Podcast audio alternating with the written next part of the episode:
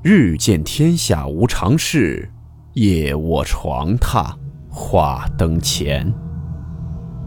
欢迎来到木鱼鬼话。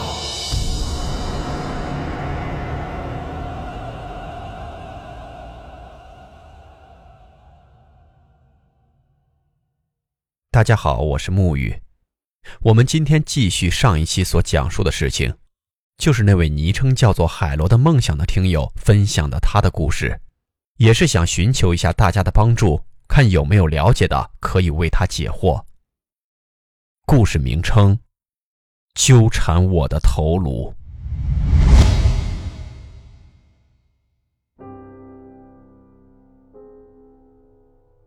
自上次见过那位女居士之后，还发生了一些事情。有一天，我去天津市区去玩，那个时候我胆子特大，不知道什么是恐惧。我去的是南开，那儿有一条古文化街，当时是我自己去的。离着妈祖庙不远，有几条小岔道，里面有几家商贩的店家在聊天，其中有一家是卖古曼童的，女老板也是个天津人。我路过她店的时候，当时是汗毛直立。但是没有恐惧或者负面情绪，我站在那店门口，我会觉得特别的凉快，待一会儿就会冷的不行，我就跑到旁边去，一会儿热了，我就又回去他店门口站着。我以为他的店里面开了空调，老板娘看我在门口晃来晃去的，可能觉得我烦了，就问我是不是想买古曼童。我那个时候也不知道那古曼童是什么玩意儿，但是我有个不好的毛病。就是好奇心特别重。我当时就说我不买，但是我又想进去看看这个古曼童到底是什么玩意儿，但是当时又有点不好意思。可是夏天真的很热，只有他这个店那个风特别的凉快，但是吹一会儿之后也会感觉特别的冷。老板娘出来看了我一眼，就对我说：“她问我你的眼睛是不是能看见什么吗？”我一开始不明白，后来他又问了一次，我说看不见什么啊，就是你这个空调开的挺凉快的，我就是想凉快一下，没别的意思。他当时脸都黑了，他说他夏天店里面基本是不用开空调的，我当时就傻眼了，我不相信，他说我应该和别人不太一样，然后我不想听他神神叨叨的，我就想走，但是他又不让我走。说要不你去店里面待会儿吧，店里没人，你帮我看会儿店，一会儿我回来你再走呗。我说好吧，我想着正好也可以凉快会儿。他走了，我在他店里面待着。他的店里都是那种泰国的东西。当时我也终于知道了所谓的古曼童是什么了。除了新奇，也并没有太多太多的感觉，就是觉得有点凉。店内的光线很暗，我当时就特别的想走。可是他店里面没人，我又不能走，我就眼睛看着外面，一直在那儿发呆。可是突然间，我就觉得好像有笑声，是那种小孩子的笑声，而且感觉还有小孩在我旁边跑来跑去的感觉。因为我能清晰的感觉到有东西跑过去带的那阵风。我当时有点害怕了，因为我看不到什么，可是我听得很清楚。我当时就想出去待着。反正在外面也可以看着这个店，有人来了，我只能说让他等会儿，老板娘一会儿就回来了。等来等去，我的心里面特别烦，外面热是店里面冷，我当时还有点害怕。就在我心情特别烦躁的时候，他回来了，身边还带着一个道士。那位道士很高大，年龄大概是三十岁左右，挺白净的，一米七八左右，穿着道袍。我看到的时候就想笑，又不好意思笑，就是觉得他穿的太那个了。正常人哪有穿这样衣服的？他看我的时候是从头顶看到脚丫子，又从脚丫子看到头顶。他这样看我，我就有种心里发怵的感觉，说不上怕或是厌恶，反正这样的情绪很淡。他问我是不是能听见什么或者看见什么，我当然想我不能说实话，这人估计不正常。他好像能看穿我的想法，他就在那儿对我说：“说你是不是听见了小孩的笑声？说这个店里面几乎都是孩子，而且不是活的，都是魂魄，而且你的感知和正常人也不一样。你说店里开空调了，其实那是阴气，我们进去没有任何感觉，也是特别热，只有你觉得冷或者是凉快。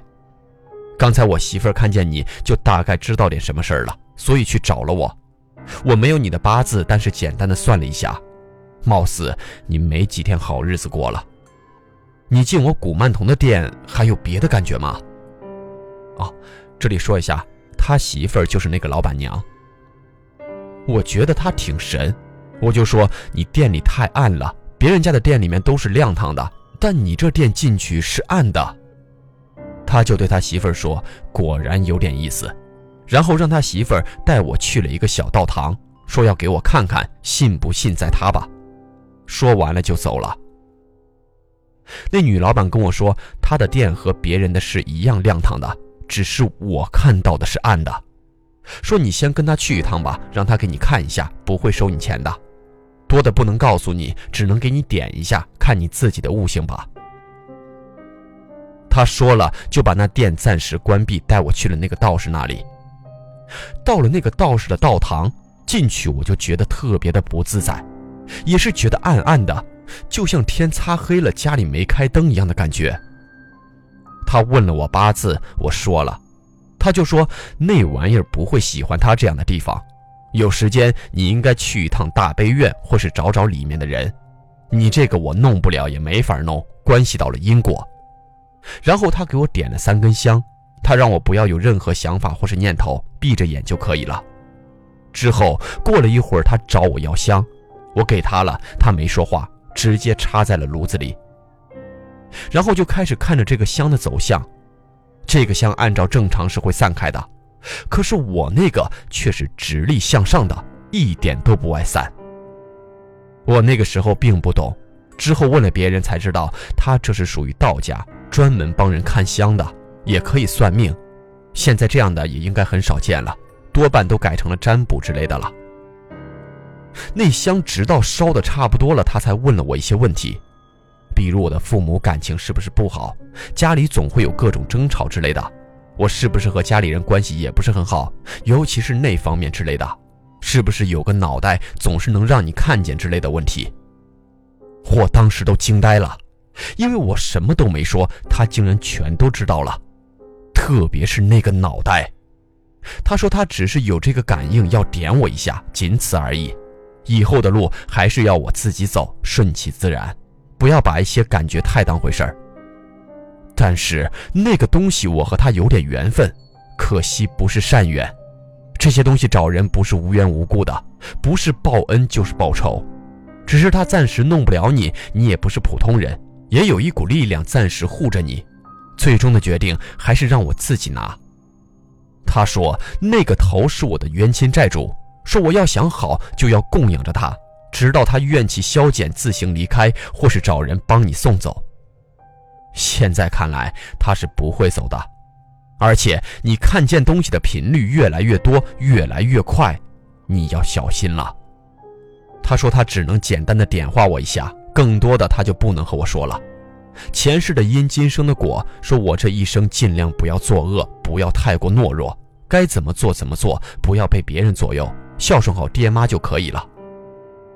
我那个时候有点狂傲且不信鬼神，虽然我是能看到或者听到的，再加他这话莫名其妙，哪儿都不挨着哪儿，所以我并不信也不当真，就是觉得我的那个香有点奇怪而已。现在我明白他话的意思了。可是再去找他就找不到了，包括他的道堂和他媳妇儿的店，可能是搬家了吧？可是道堂真的有轻易搬家的吗？这个我也不了解。那个道士就像是人间蒸发一样找不到了，包括他媳妇儿和那个古曼童店，也是因为这件事儿，我对古曼童有了兴趣，所以又引发了另外一件事儿。这个事儿以后再说。所以，好奇心害死猫不是没道理的，也是能害死人的。我就是这样的人，只是暂时没被害死而已。因为他提到过大悲院，所以我就去找了那个大悲院。可是里面的和尚却告诉我，世界上根本没有鬼神的存在。可是这样的话，他们信的、拜的又是什么呢？去了几次，我就说再去最后一次，以后再也不来了。这儿的和尚可能也是假的，但也就是这最后一次去，就成了真的最后一次。也或许是我的想法得罪了佛家，所以让我梦想成真了吧。那天是差不多早上十点多到的，我当时也不知道规矩，那个时候也貌似没有门票一说。或许是我没有交钱，却就这么进去了。门口那个人就像没看见我一样。进去的时候有条窄道，我往里走就被一个很年轻又很俊俏的和尚喊上了。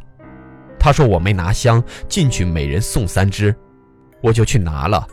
进去的时候，我开始对地藏很感兴趣，因为我觉得他很有意思，有点像唐僧。但是我不知道他到底是干嘛的。如来我没兴趣，观音没感觉，我就这样一直瞎溜达。我走到了一扇门前，又窄又小，里面貌似是介绍一些东西的地方，没有人。我觉得无趣，就准备出来，然后那种不好的感觉又开始了。这个地方进去就是那种光线很自觉的变暗，我非常讨厌这样的感觉和地方，就是那种光线特别差的地方。然后我就出去了，也没有仔细看这里到底是干嘛的。之后我就来到了金刚，也可能是哼哈二将的店，我也不认识。我在外面并没有太大的感觉，就是觉得很怪异，总觉得脑子有些画面，但是又很快就没有了。我从没进过这样的店，我一直以为佛庙供的都是如来、观音、地藏之类的，我还真不知道还有这样的庙。也可能是我第一次看见，之前去的几次我都没有看到这个店，是不是很奇怪？我就抬脚进去了，进去后我不到一秒，马上就后悔了，因为这个地方给我的感觉阴冷潮湿，还特别的阴森恐怖。我进去以后就不自觉的很害怕，还想跪着，我就开始克制这种感觉，我就是不跪下。可是我想走，但我的腿就是迈不动。那两座佛像其实有点破旧了，可是我总觉得他们是活的，而且看我的眼神超级吓人。外面明明是艳阳高照，可是那店里差不多是快黑天的那种感觉，很暗，而且是感觉好像要下雨一样。我就不顾一切的跑了出去。出去之后，我就开始大喘气。我这好奇心又不允许我马上走。我就又开始了我的作死的过程。我又进去了那座店，就是那座不是金刚就是哼哈二将的那个店。我这次只是把头往里看，我就觉得我的头伸进去和我拿出来是两个感觉。伸进去就是特别的阴冷。原本他们的眼神是固定看向一个方向，可能是地上，可是我这次只是伸头进去看。我却发现那雕像的眼睛在看向我，而且凶神恶煞的。本来就凶巴巴的，这次感觉更凶了。我觉得肯定是幻觉，然后头拿出来缓缓，就又继续往里伸进去，但是是一样的感觉。同时这次还有一种强烈的危机感，而且这个时候我的头顶响起了一阵打雷的声音。这次我再想把头拔出来就费劲了，身体被定在了那里，我吓得要死，感觉特别想吐，腿也在一直打颤。但是我是特别倔的人，不信的东西让我跪拜门都没有，我就在那儿僵持挣扎。突然我的后背被谁拍了一下，我就感觉终于可以动了，是那个和尚。他看我动作怪异，一动不动，头和脖子在店里，身体在外面，还在一直打哆嗦。他以为我是不是有病发作了，需要帮助，就拍了我一下。这真是救了我一命，不然真不知道会怎么样。我向他道谢，然后问他说：“你能进去吗？”他像看傻子一样看我。我突然觉得我这问题确实挺白痴的。然后我马上问他说：“你觉不觉得这个店有点问题？”或是有什么东西，他脸色马上就不太好了，说这是佛门净地，一些不好的东西是不可能进来的，有些话施主不能乱说。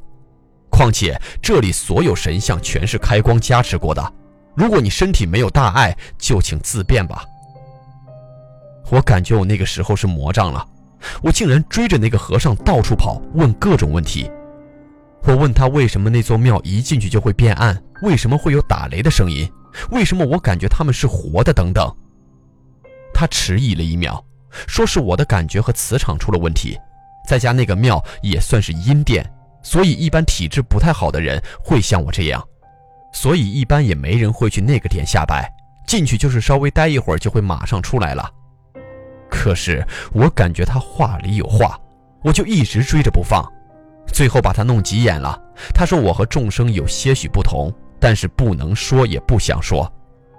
我说我找了其他和尚，他们说这世界上没有鬼神，但是我觉得有啊。他就说不是所有信佛的人都真的相信有鬼神。多半相信的是一个理念而已，就是善事多做，恶事不要做。然后他说：“我有债需要还，但不是很多，以后就知道了。”他还建议我这样的店下次不要再去了，地藏可以去拜一下。我就又开始下一个问题，可是他是真的不想再说了，彻底翻了脸。我很无奈。正在撕扯的时候，我看见住持带着三个女生出来了，于是那和尚就溜之大吉了。我好奇心又开始泛滥，我想知道发生了什么事儿，就凑过去听。有一个披着袈裟的说：“以后不要多想，相由心生，没那么多鬼啊怪的。你要是觉得还是不平安，就去摸摸院子里那棵树，绕三圈，然后去拜拜那个四面佛。”那尊四面佛是后来的新成员，没有电，只被放在了外面。然后说，如果许愿的话，记得要来还愿就可以了。我突然觉得我这事儿有戏，我就想过去问那个披着袈裟的和尚或是住持，到底发生了什么事儿。可是他们只是看我一眼，就不再搭理我了。还有一个和尚戴着眼镜，让我赶紧走。我就问他，这世界到底有没有鬼神？他就是不搭理我，给我的回复竟然是说我信就有，不信则没有。我说这三个女的不就是碰上事儿了吗？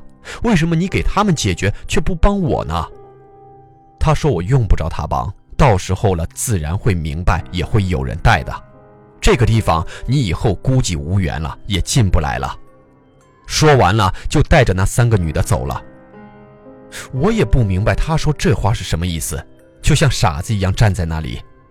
之后，我和别人打听，貌似是真的像我想的一样，那三个女的是碰到了不好的事，所以过来找着和尚帮忙。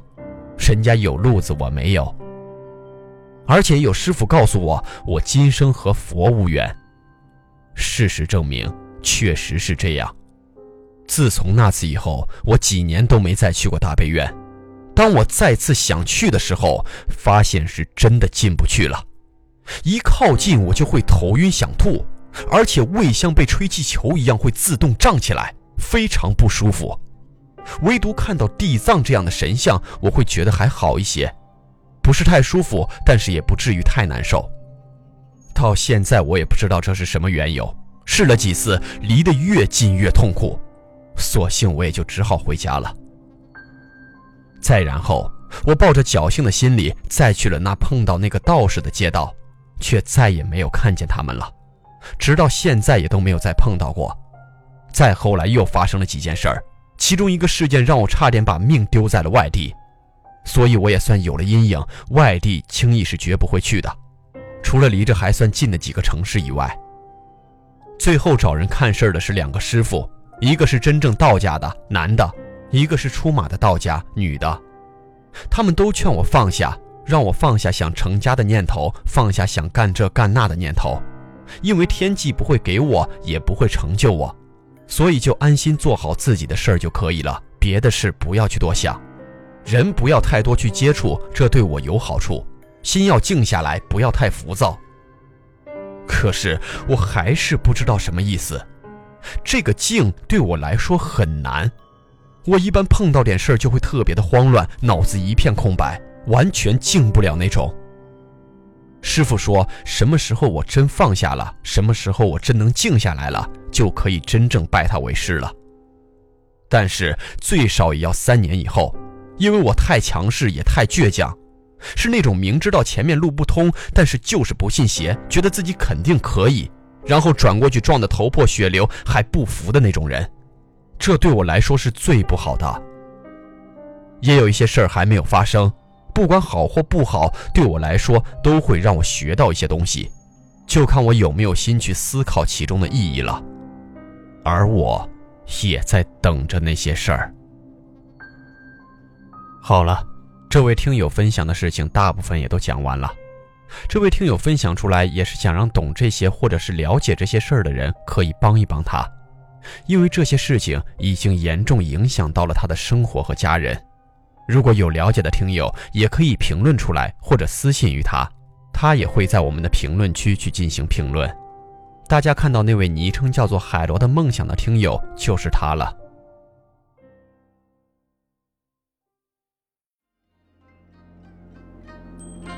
好了，我们今天的故事到此结束，祝你好梦，我们明晚见。